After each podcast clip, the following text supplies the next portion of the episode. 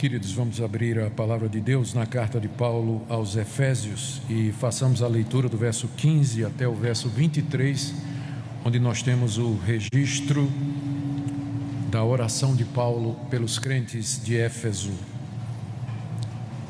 Efésios capítulo 1, de 15 a 23. Ouçamos a leitura. Por isso também eu tendo ouvido a fé que há entre vós no Senhor Jesus e o amor para com todos os santos, não cesso de dar graça por vós, fazendo menção de vós nas minhas orações, para que o Deus de nosso Senhor Jesus Cristo, Pai da glória, vos conceda espírito de sabedoria e de revelação no pleno conhecimento dele. Iluminados os olhos do vosso coração, para saberdes qual é a esperança do seu chamamento qual a riqueza da glória da sua herança nos santos, e qual a suprema grandeza do seu poder para com os que cremos, segundo a eficácia da força do seu poder, o qual exerceu ele em Cristo, ressuscitando dentre os mortos e fazendo sentar à sua direita nos lugares celestiais, acima de todo principado e potestade, poder e domínio, e de todo nome que se possa referir, não só no presente século, mas também no vindouro e pôs todas as coisas debaixo dos seus pés. E para ser o cabeça sobre todas as coisas o deu à igreja, a qual é o seu corpo, a plenitude daquele que a tudo enche em todas as coisas. Ó Deus querido, nós pedimos a iluminação do teu Espírito Santo para compreender esta passagem tão rica, tão profunda e tão desafiadora. Fala aos nossos corações essa noite, mais uma vez, pedimos no nome de Jesus. Amém.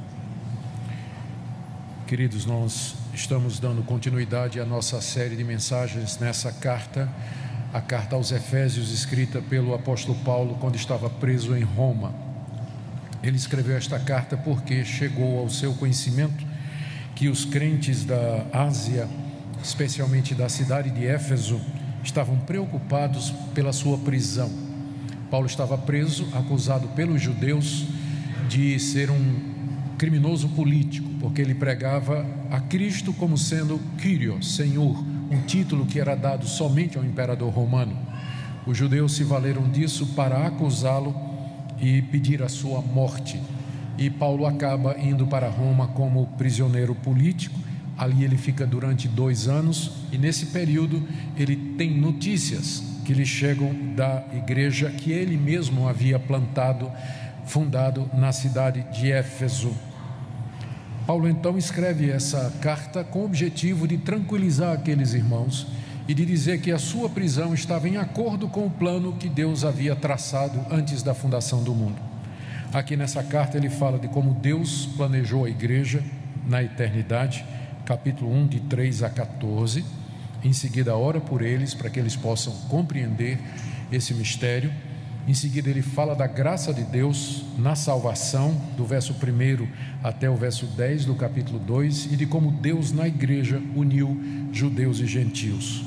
No capítulo 3, ele fala da sua vocação, como Deus o chamou para ser pregador do evangelho aos não-judeus, e é por isso que ele está preso. E aí ele ora uma segunda vez, capítulo 3, de 14 a 21. E aí começa a parte prática da carta em que ele dá orientações aos efésios, como eles deviam viver em união, como eles deviam exercer os dons espirituais, como eles deviam viver em santidade, buscar a plenitude do espírito, como eles deviam viver o casamento, a criação de filhos, como eles deviam se portar no trabalho e ele termina falando sobre a necessidade de tomarmos a armadura de Deus para enfrentar os inimigos da igreja, capítulo 6, de 10 a 20, e a carta termina com algumas recomendações. É uma cartinha preciosa, é uma das mais lidas pelos cristãos através dos séculos e é uma das cartas mais profundas do apóstolo Paulo, onde ele nos revela os mistérios de Deus e dos seus planos para nós.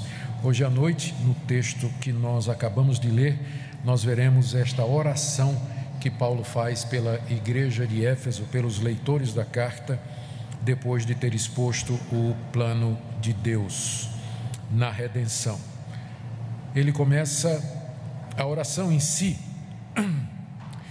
ela foi motivada, ele começa, portanto, dizendo a razão pela qual ele ora pelos irmãos, está no verso 15. Por isso, também eu, tendo ouvido a fé que há entre vós no Senhor Jesus e o amor para com todos os santos, não cesso de dar graças por vós. Aparentemente são duas coisas que levaram Paulo a fazer esta oração. O por isso aponta para trás, ou seja, tudo que ele escreveu do verso 3 ao verso 14.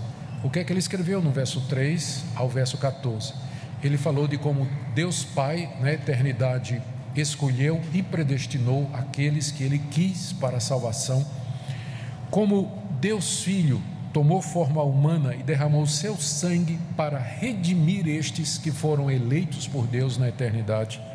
E como o Espírito Santo cela os benefícios de Cristo, a graça de Cristo, a redenção no coração desses eleitos quando eles ouviram a palavra da verdade, o evangelho da salvação.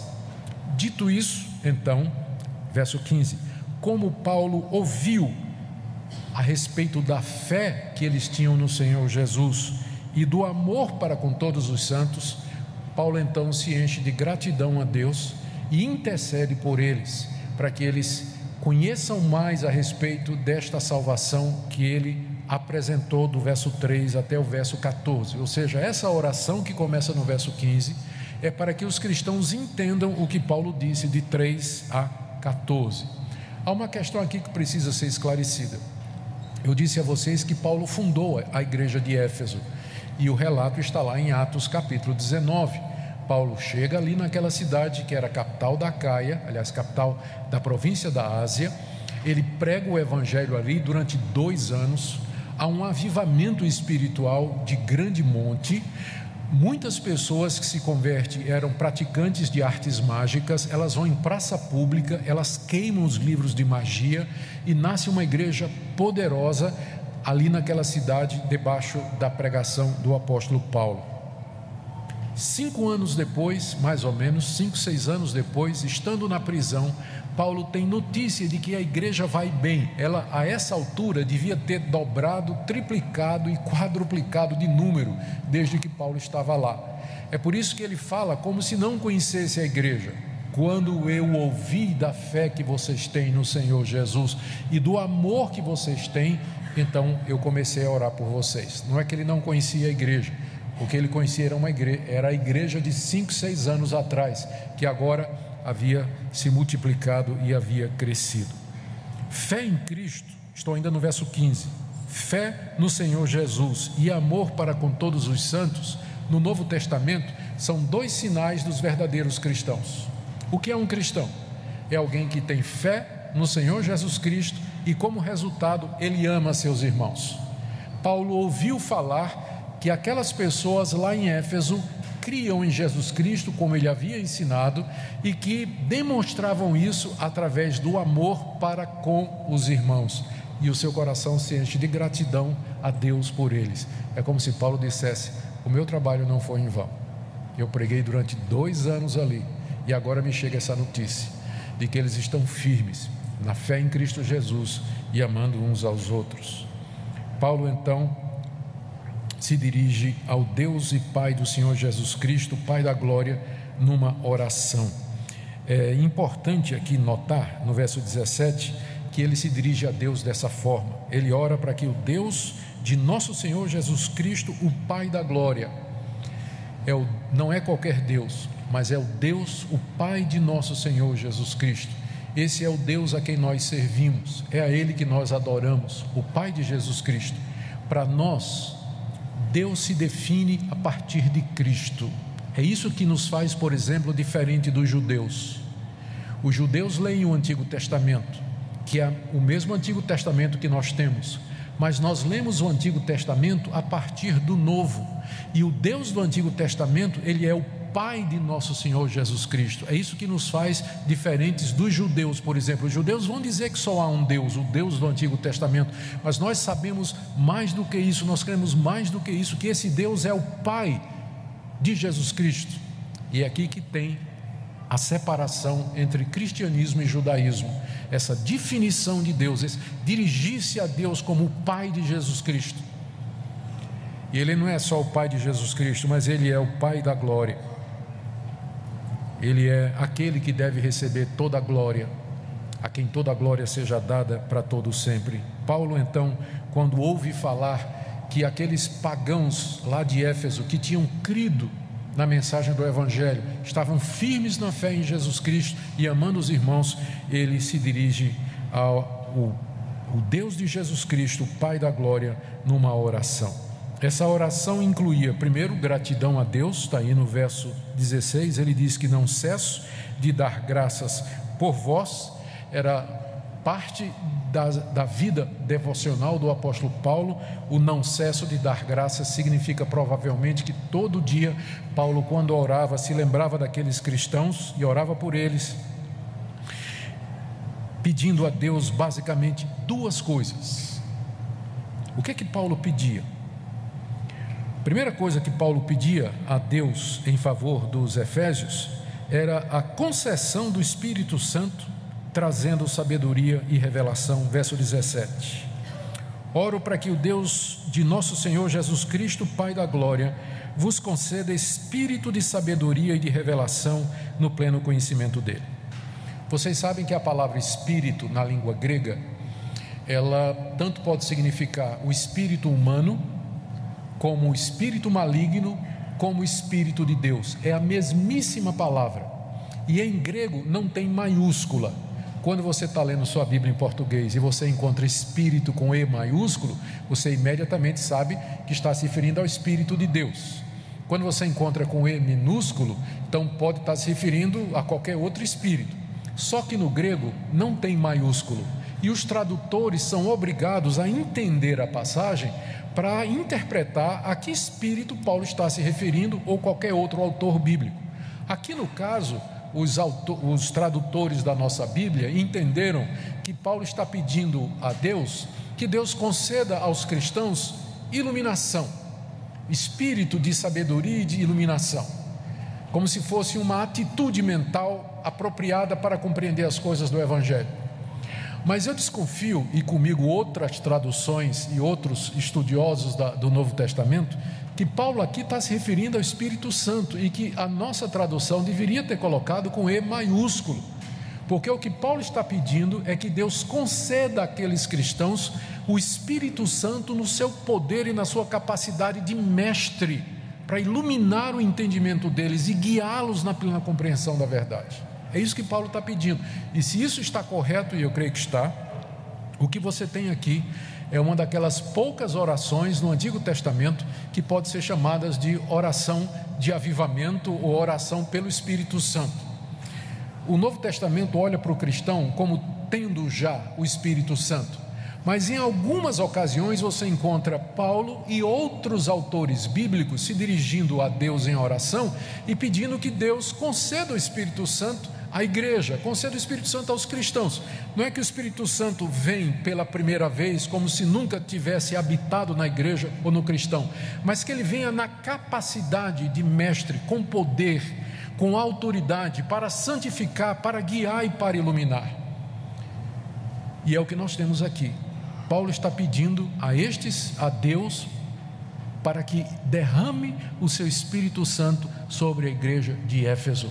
E, particularmente, Paulo está querendo que esse derramamento do Espírito Santo, essa concessão do Espírito Santo, traga duas coisas aos cristãos. E aqui nós vamos ficar um pouco surpresos, porque quando modernamente nós escutamos orações por avivamento, geralmente as pessoas associam a vinda do Espírito Santo e avivamento com sinais, prodígios, maravilhas, coisas extraordinárias. Mas Paulo, quando pede que Deus dê o Espírito Santo àqueles irmãos, pede simplesmente que o Espírito Santo ilumine a mente deles para que eles possam conhecer as grandezas do Evangelho. Esse é um tipo de oração por avivamento que é incomum. Geralmente quando as pessoas estão pedindo avivamento, orando pelo Espírito Santo, elas associam isso a manifestações extraordinárias. Paulo não está pensando nisso aqui. Ele está querendo que Deus derrame o Espírito Santo sobre aquela igreja, para que aquela igreja tenha uma compreensão profunda de quem é Deus, o que Deus fez por eles, quem é Jesus Cristo e tudo que está associado a isso. É isso que Paulo está pedindo. Ele pede duas coisas então. A primeira é essa concessão do Espírito Santo, para que Deus vos conceda espírito de sabedoria e de revelação no pleno conhecimento dele.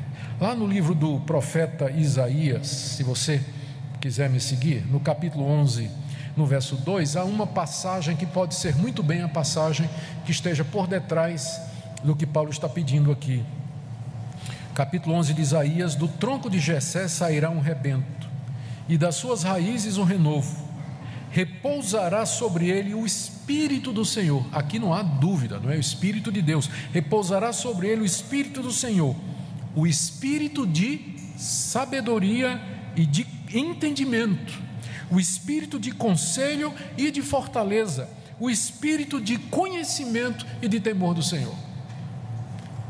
Quando o profeta Isaías profetiza acerca do Espírito vindo sobre o Messias, ele diz que esse Espírito daria ao Messias sabedoria, entendimento, conselho, fortaleza e conhecimento de Deus.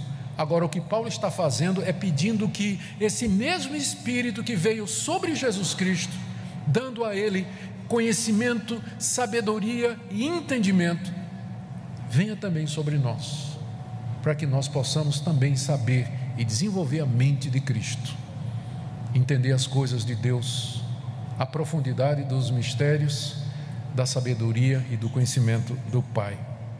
É isso que ele está pedindo aqui. Olha o alvo de Paulo. Para que que Paulo pede isso? Final do verso 17. Que Deus conceda espírito de sabedoria e de revelação no pleno conhecimento Todo crente tem conhecimento de Deus, mas o que Paulo está pedindo é que Deus mande o Espírito Santo para trazer pleno conhecimento, um conhecimento profundo, um conhecimento completo, um conhecimento abrangente, um conhecimento que transforme de fato. Pleno conhecimento de Deus, conhecer a Deus plenamente e as coisas de Deus. É, é por isso que Paulo está orando por aqueles irmãos, é isso que ele está pedindo. Uma palavrinha aqui a respeito do termo revelação, já que é um termo muito carregado hoje, né? Eu, eu, eu, estou dizendo que Paulo está pedindo que Deus dê espírito de revelação ao seu povo. Naturalmente, eu não estou nem de perto me referindo ao que acontece em algumas igrejas, em que revelação do Espírito Santo é comparada a você adivinhar o que é que está acontecendo na vida dos irmãos, o que é que os irmãos estão fazendo escondido, ou o que é que vai acontecer é daqui a dois, três dias na vida de alguém. Eu não estou dizendo que Deus não pode fazer isso. Eu acredito que extraordinariamente, extraordinariamente, em situações de crise, em situações inéditas, Deus que é soberano e que não deve explicação a ninguém, Ele pode fazer o que Ele quiser.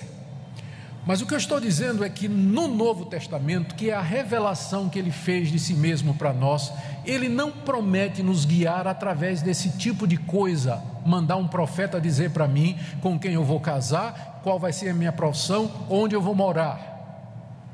Você não encontra isso no Novo Testamento como sendo a maneira pela qual Deus nos guia. Revelação na Bíblia não é isso. Revelação aqui, como está explicado no verso seguinte, verso 18, é iluminação.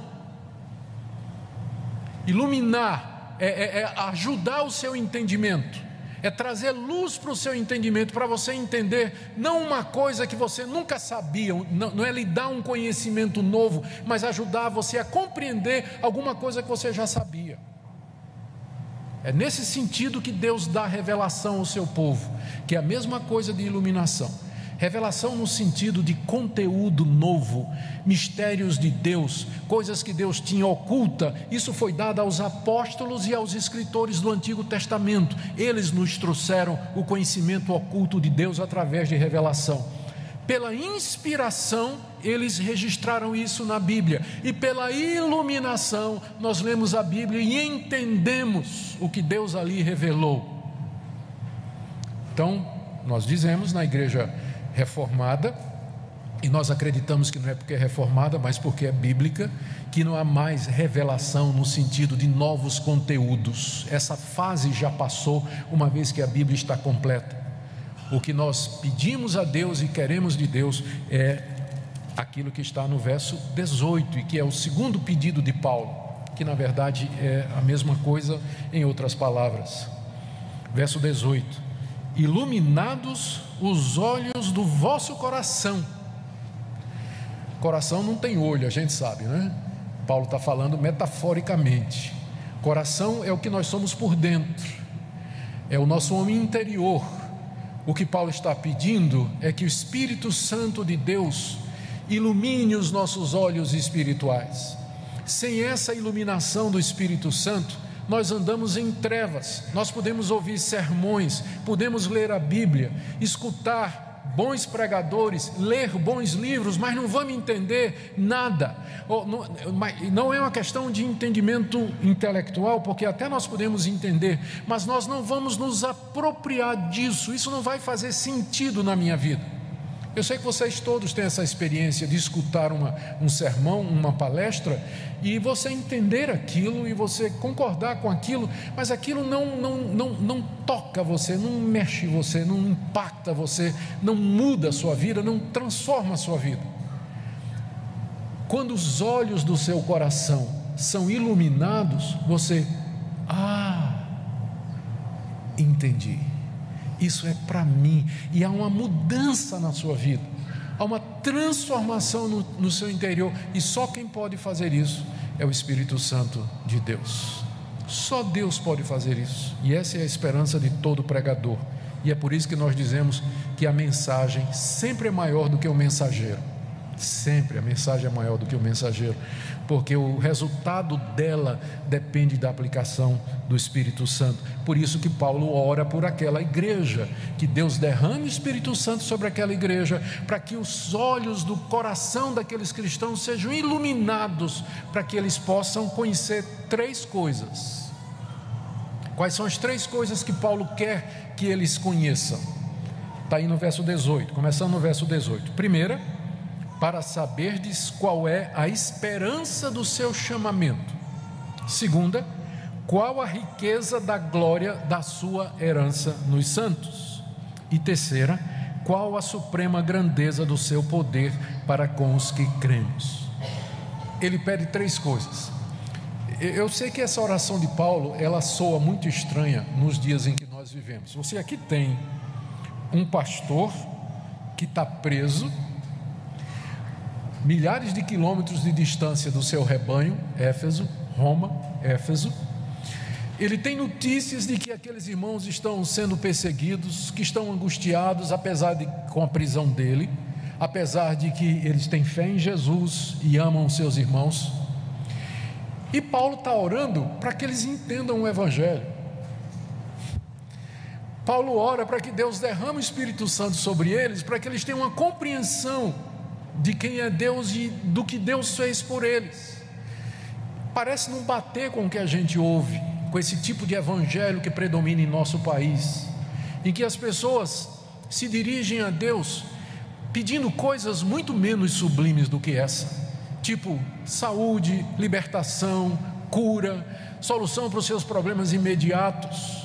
É tão raro você encontrar uma pessoa de joelhos diante de Deus dizendo: Deus, me enche do Espírito Santo, porque eu quero compreender a plenitude do Evangelho. Eu, eu quero entender o que é que, como a, a glória de Cristo.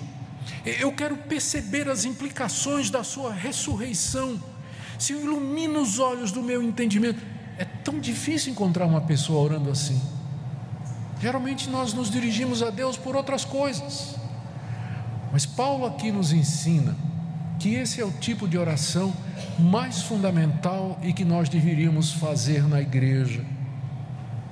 Porque em, eu creio que da boa parte dos casos, o que nos falta é o conhecimento de Deus, é sabermos estas coisas, entendermos estas coisas. Há, há, um, há uma superficialidade na igreja evangélica dos nossos dias que é muito notória. Eu vou voltar para esse ponto daqui a pouco, mas eu quero explorar aqui, primeiro, estas coisas que Paulo está pedindo aqui. Eu disse que eram três coisas. A primeira coisa que ele pede é que os crentes tenham certeza da salvação. É isso que a expressão esperança do chamamento representa. Nós somos chamados por Deus. É bom você saber disso, né? Não foi você que se convidou. Foi Deus que lhe chamou. Ninguém entra no céu indo, entra no céu por convite. Eu sei que isso pode parecer estranho, mas o que é que isso significa? A esperança, o crente é chamado na Bíblia de quê? De chamado. A nossa conversão é chamada de quê? De chamamento, de vocação. Então, não tem ninguém que vai entrar no céu porque se ofereceu para ir. Sabe por quê? Porque não tem ninguém que se ofereça para ir. Ninguém quer. Só vai porque Deus chama. Se Deus não chamasse, ninguém estava interessado. Não, muito obrigado. Tem outro compromisso.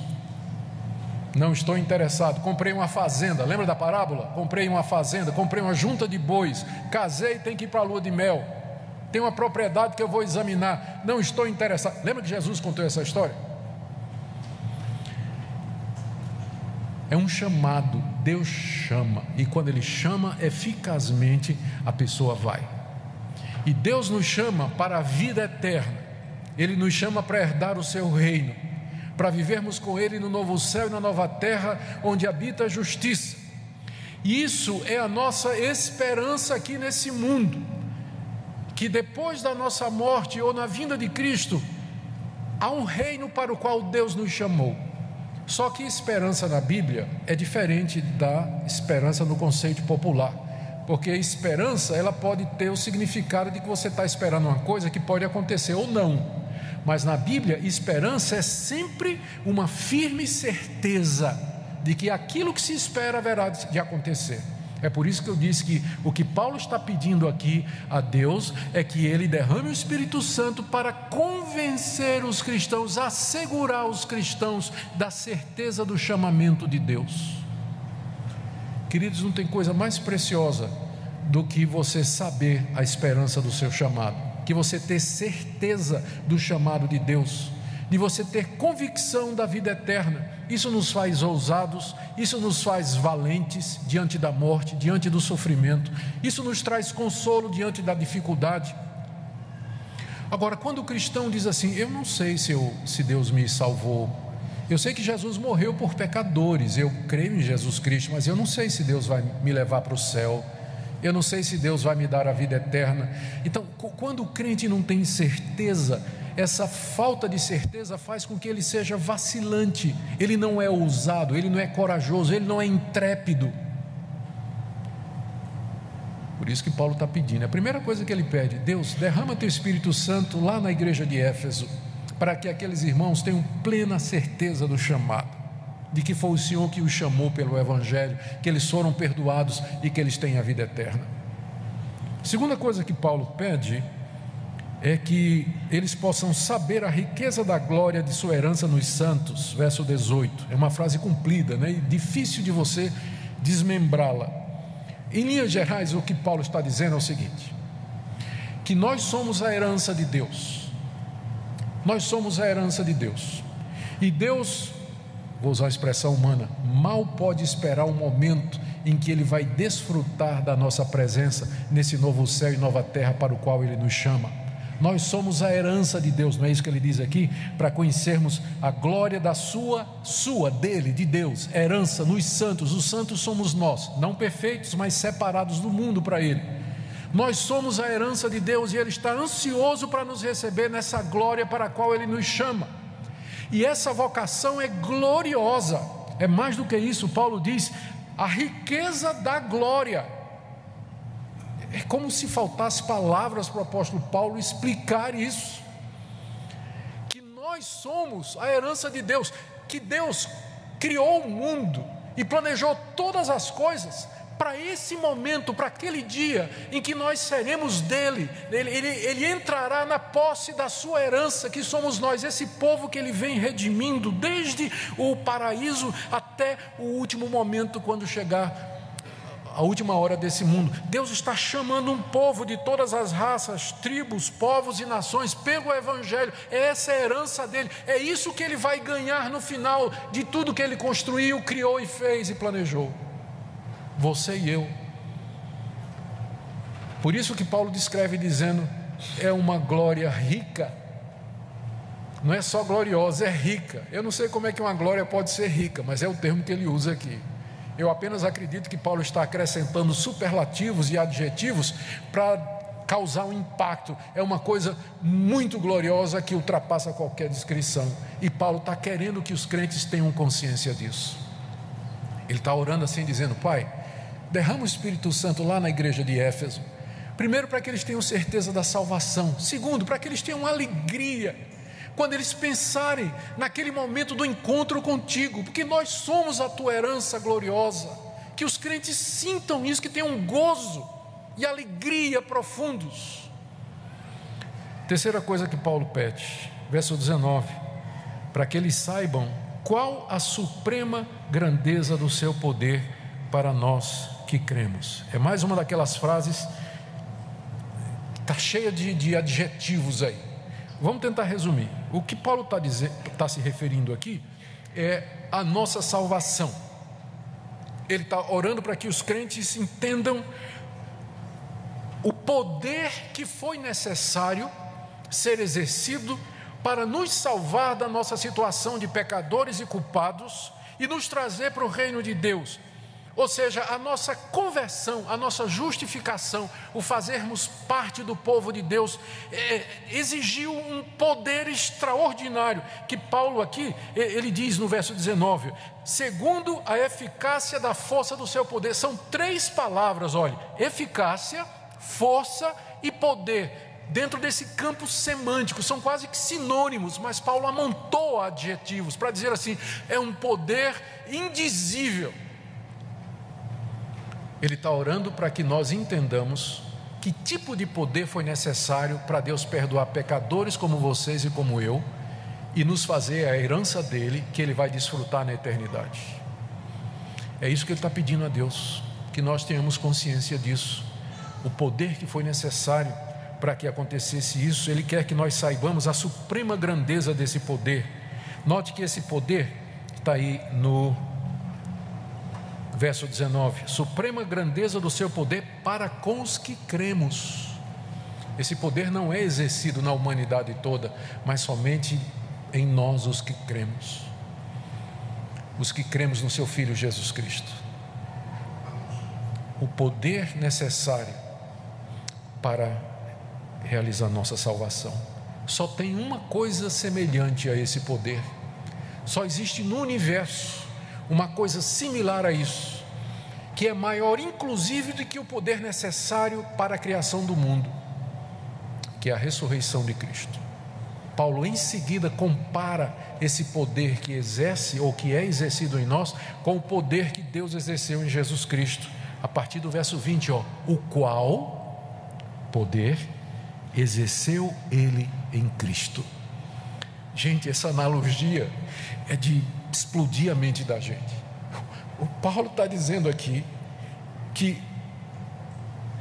o poder necessário para me converter, me perdoar, me tornar filho de Deus, me tirar das trevas para a luz, me fazer nascer de novo, é equivalente ao poder que Deus teve que exercer quando fez o corpo morto de Jesus de Nazaré voltar a viver.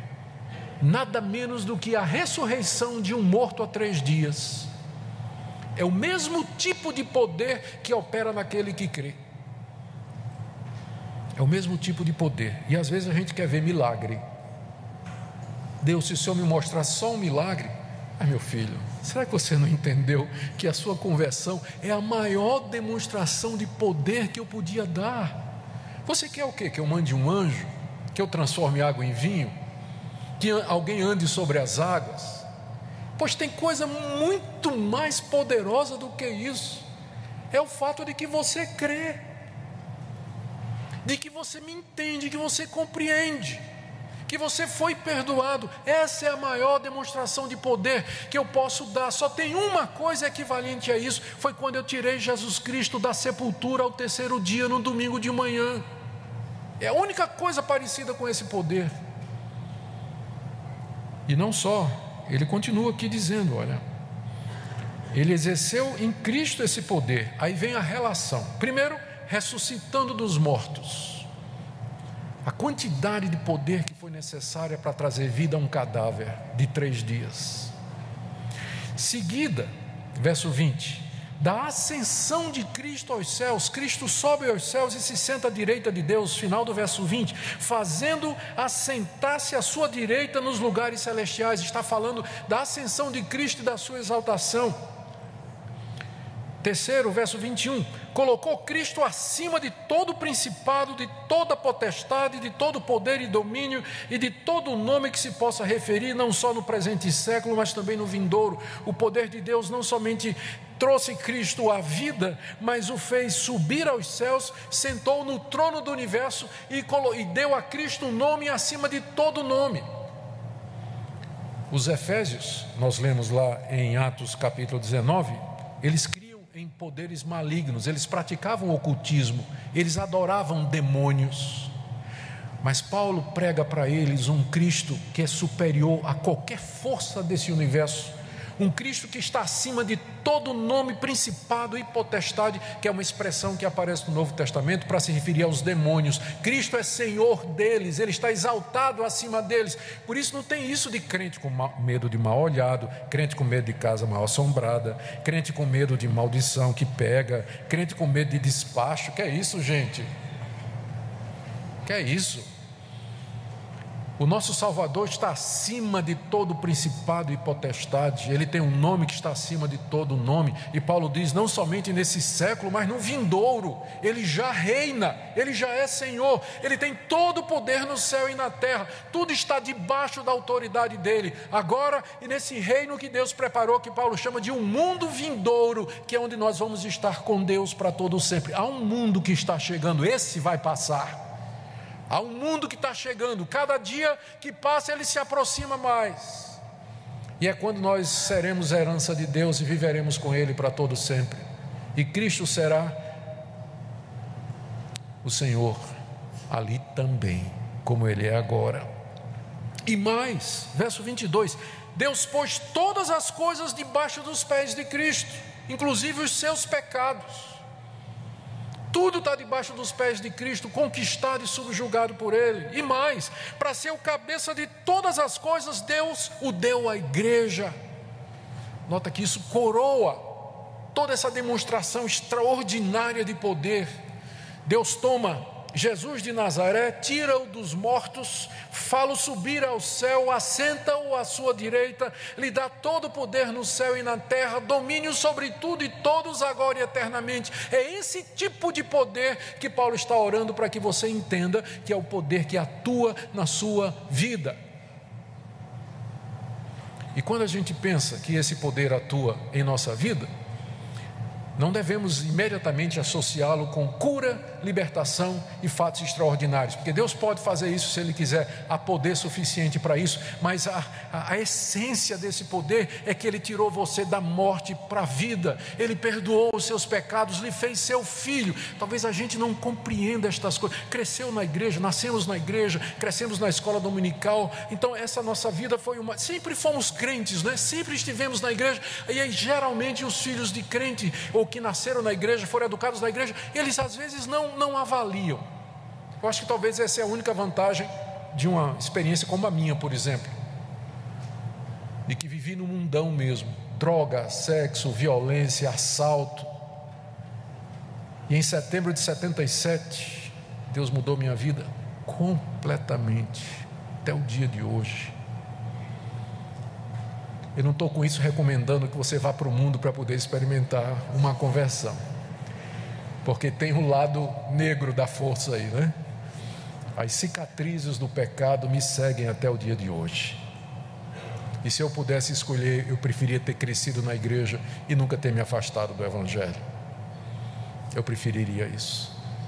Mas eu quero dizer, estou apenas falando e advertindo para isso, que às vezes, pelo fato de que nós crescemos na igreja, nos acostumamos com estas coisas e a gente não percebe a, a quantidade de poder espiritual que foi. Se você hoje crê em Jesus Cristo e tem certeza da sua salvação, a quantidade de poder espiritual que foi necessário para que isso acontecesse na sua vida, comparável à glória que Deus deu a Jesus Cristo, desde a sua ressurreição até a sua exaltação.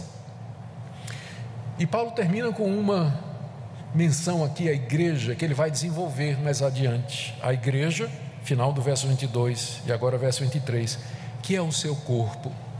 Que privilégio nosso. Nós somos o corpo do Cristo exaltado. Ele é o cabeça e nós somos o corpo. E ó, e tem mais, ó, a plenitude daquele que a tudo enche em todas as coisas. Da mesma forma que nós queremos a plenitude do Espírito Santo, Cristo quer a plenitude da igreja, nós somos a plenitude dele, é através de nós que ele se é que ele enche todas as coisas no universo, é através da igreja que ele se manifesta na sua glória, porque a igreja é o resultado do seu trabalho. Quando eu falo igreja, eu não falo da igreja como organização falha, de instituição que tem os seus problemas, mas a igreja de Cristo, a reunião dos eleitos, dos verdadeiramente salvos, da igreja gloriosa, triunfante, que um dia nós conheceremos no mundo vindouro que se aproxima. Queridos, é tanta coisa nessa passagem que eu acho melhor terminar aqui perguntando o que é que nós podemos aprender sobre oração, porque isso aqui é uma oração. Incrível que pareça, você ora assim, mas é uma oração. Então, a primeira coisa que eu queria dizer aqui sobre oração é que, de acordo com Paulo e de acordo com o que nós lemos aqui, a oração está longe de ser um mero exercício emocional expressão de choro, de emoção. Gente, eu não estou dizendo que a gente não pode chorar na oração. Eu tenho chorado muitas vezes na oração, eu tenho me emocionado muitas vezes na oração. Mas tem gente que acha que uma oração espiritual é uma oração em que a pessoa está chorando, se emocionando. Eu, ao contrário, uma oração espiritual é essa daqui. A pessoa pode estar tá se emocionando, pode estar tá chorando, mas não, não tem conteúdo, não tem compreensão. A oração tem que ter conteúdo, e aqui me leva para o segundo ponto: quanto mais teologia você conhecer, melhor você vai orar. Quanto mais teologia você conhecer, melhor você vai orar. Eu estou enfatizando isso porque nós vivemos numa época e cercado por evangélicos que diz exatamente o contrário. Que diz que se você estudar teologia, se você se aprofundar em doutrina, você vai perder o seu fervor, né? A letra mata, mas o espírito vivifica. Uma passagem tirada completamente do contexto, não está colocando intelectualidade e uma vida de oração em oposição. Eu me lembro quando eh, Deus me chamou para ir para o seminário. Eu já pregava em Recife e, pela graça de Deus, eu já tinha visto muitas pessoas chegarem ao conhecimento do Evangelho através da minha pregação. Eu era um evangelista itinerante e aí eu senti que Deus estava me guiando para estudar teologia. Eu disse, e eu relutei, disse, eu não quero ir para o seminário, vou ter que estudar livro de teólogo, vou ter que estudar filosofia, psicologia, sociologia, vou ter que estudar grego, hebraico, exegese. Isso, eu estou perdendo é tempo, eu devia estar evangelizando, ganhando alma, plantando igreja. O que é que eu vou fazer quatro anos no seminário? Finalmente eu fui convencido de que devia ir, mas eu fiz um pacto com Deus. Eu estava até lendo meu diário dessa época, dois dias atrás, e relendo. Eu fiz uma aliança com Deus, disse: Eu vou, mas com uma condição: se o Senhor não me deixar perder o fervor e o zelo evangelístico e a paixão pelas almas. E para piorar, quando eu cheguei no seminário, tinha um professor brincalhão que disse o seguinte: que quando o calouro chega no seminário, ele traz aquela lista dos membros da igrejinha dele, né? onde ele era presidente da mocidade, candidato ao ministério, chega no seminário, primeiro ano, então, logo ali no primeiro ano, quando ele vai dormir de noite, ele pega a lista, Senhor, eu oro por Dona Zefa, tem misericórdia de Dona Zefa, seu Joaquim que está doente, está com erisipela, cuida por favor, Senhor, e Zeca que perdeu lá, o jumento fugiu, Deus, tenha misericórdia e tal, isso é no primeiro ano, no segundo ano ele já pegou a lista e quando vai orar, ele diz: Senhor, tu sabes todas as coisas. Eu vou ler só o nome, o senhor sabe o que é que eles precisam. João, Maria, Antônio. No terceiro ano do seminário, ele já colou a lista na parede, assim, ao lado da cabeceira da cama. E antes de dormir, ele disse: Senhor, ó. Então, eu já entrei no seminário dizendo: Meu Deus, eu vou perder a minha fé. Primeira aula de teologia sistemática, professor Gerson Gouveia. pastor de Garanhuns, homem sábio. Quando ele começou, a aula era sobre os benefícios da teologia para a vida cristã. E eu levantei a mão e disse: professor, quer dizer que eu não acredito em nada disso que o senhor está falando. Eu não vejo benefício nenhum estudar teologia para a vida cristã. E ele disse: daqui a quatro anos nós vamos conversar. E de fato, de fato, quanto mais eu estudava, quanto mais eu compreendia, quanto mais eu pesquisava, quanto mais me orienta, aqueles professores me orientavam, eu fui compreendendo mais a respeito de Deus, mais do que Cristo fez, do seu plano, do seu propósito. A Bíblia foi ficando mais clara para mim e isso impactou as minhas orações, sem dúvida nenhuma. Eu não tenho a menor dúvida que é coisa humana e do diabo essa frase, que quanto mais você estuda, menos você é piedoso e menos você ora, ao contrário. Eu acho que quanto mais você entende a Deus, a sua palavra e a sua revelação, você vai orar melhor. O que é isso aqui que nós acabamos de ver, queridos? Isso aqui é uma oração. É uma oração que tem conhecimento da Trindade, do plano da salvação, da pessoa de Cristo da sua obra gloriosa, da sua exaltação, está tudo aqui em poucos versos, condensado, um compêndio teológico de cristologia. Nesses versos que eu li para vocês, portanto, não despreze o estudo da palavra de Deus, aproveite toda oportunidade que você tem. Terceira lição que nós tiramos aqui é por meio da oração que nós progredimos no conhecimento de Deus. E com isso eu quero fazer um contraponto ao que eu acabei de dizer. Porque eu acabei de dizer que o estudo da teologia vai nos levar a conhecer mais a Deus. Mas eu quero dizer, por outro lado, que isso só vai acontecer se você orar por isso. Buscar a Deus como Paulo está fazendo aqui. Ele está pedindo que Deus derrame espírito de sabedoria e de conhecimento, espírito de iluminação, para que você saiba a riqueza da sua glória, o poder que opera em você. É por meio da oração e da súplica que esse conhecimento experimental vem.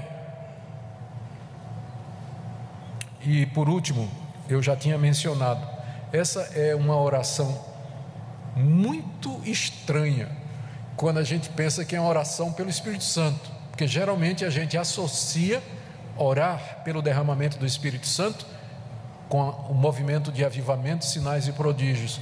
Mas Paulo não está pedindo absolutamente nenhuma dessas coisas. Ele está pedindo que nós simplesmente conheçamos a Deus. Conheçamos a Deus, quem Ele é, o que Ele fez por nós. Louvado seja Deus. Queridos, dediquemos tempo então para estudo da palavra, mas eu queria especialmente enfatizar a necessidade de você gastar tempo em oração pelos outros. Quando você orar por essa igreja, ore assim: Deus derrama teu Espírito Santo sobre a igreja de Goiânia. Eu sei que há lá pessoas passando por necessidades, pessoas com medo da situação financeira que se aproxima no Brasil, pessoas que já estão sentindo o arroz financeiro. Há pessoas ali naquela igreja que estão com problema de saúde, há pessoas que estão no hospital pessoas com problema de casamento, de relacionamento, problema com filhos, mas Deus, elas só precisam uma coisa: elas precisam entender o que o Senhor fez por elas. Elas precisam entender o chamado que o Senhor tem para elas, para que elas sintam conforto, ousadia, coragem para enfrentar esses problemas, como os cristãos devem enfrentar. É isso que elas, Senhor, se a mente delas for iluminada, tudo mais vai acontecer. Porque se o seu coração entender, aprovar e aceitar, tudo mais virá. As emoções vão entrar no lugar, a mente vai seguir. Por isso, quando você orar por essa igreja, ore por isso. E aí nós veremos o resultado numa igreja forte, numa igreja que sabe lidar com seus problemas e enfrentar as suas dificuldades. Como está você nessa noite? Espero que essa palavra tenha sido de desafio ao seu coração para que você não somente seja desafiado a conhecer a Deus, mas também a buscar uma vida de oração e de comunhão com Ele. E dizer a Deus: Deus, eu quero conhecer isso aqui. E não quero que isso aqui seja uma pregação que parece distante para outras pessoas. Eu quero conhecer a grande, eu quero saber a esperança do meu chamamento, eu quero saber a riqueza da tua glória na herança dos santos, e eu quero conhecer a suprema grandeza do teu poder que opera em mim que creio. Eu quero isso. E você está fazendo uma oração bíblica e Deus vai responder. Amém?